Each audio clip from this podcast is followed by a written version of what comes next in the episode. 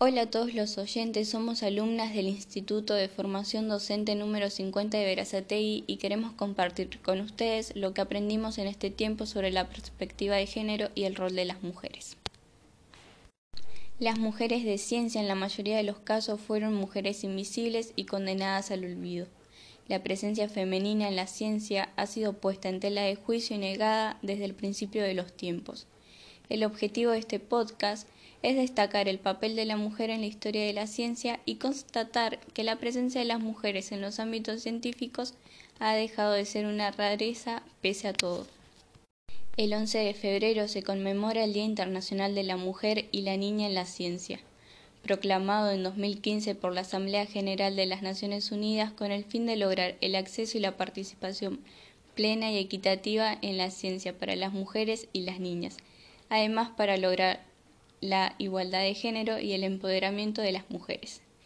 Este día es un recordatorio de que las mujeres y las niñas desempeñan un papel fundamental en las comunidades de ciencia y tecnología y que su participación debe fortalecerse. La celebración de este día está dirigida por la UNESCO y ONU Mujeres, en colaboración con instituciones y socios de la sociedad civil que promueven el acceso y la participación de mujeres y niñas en la ciencia. A continuación les dejamos algunas declaraciones de mujeres científicas de nuestro país que todavía sortean obstáculos para desempeñarse en el campo científico. Siguen su pasión esquivando estereotipos y trabajan a diario para romper con el techo de cristal. Las investigadoras de la Comisión de Investigación Argentina reflexionan sobre los desafíos de hacer ciencia. Paula Alfieri nos pone en contexto respecto del acceso de la mujer a la ciencia. Hace no muchos años atrás era complejo y siempre se corría en desventaja solo por el género, menospreciando el potencial o las capacidades de trabajo.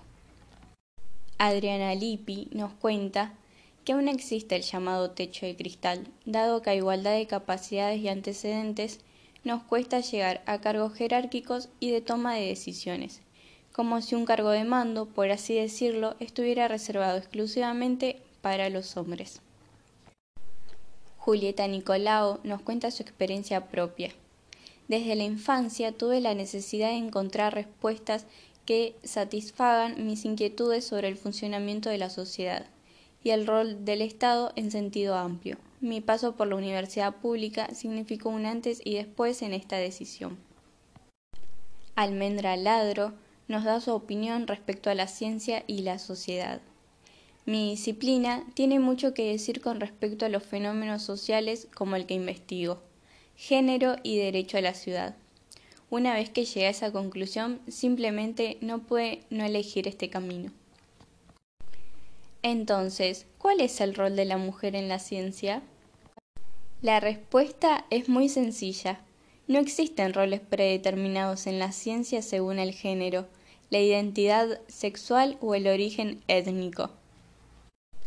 Las mujeres pueden llegar a desempeñar el rol que deseen en ciencias, ingeniería, política, artes y humanidades. De hecho, han contribuido notablemente desde sus inicios.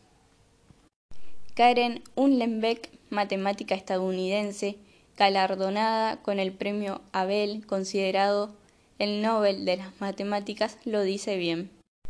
De hecho, no me gusta que me llamen mujer matemática. Soy una persona matemática que resulta ser una mujer. Nunca me he sentido a gusto siendo la mujer matemática. Creo que le pasa a todas las científicas. No quieren ser vistas como la mujer o la negra o la estadounidense. Quieren ser valoradas por lo que hacen por su propio trabajo.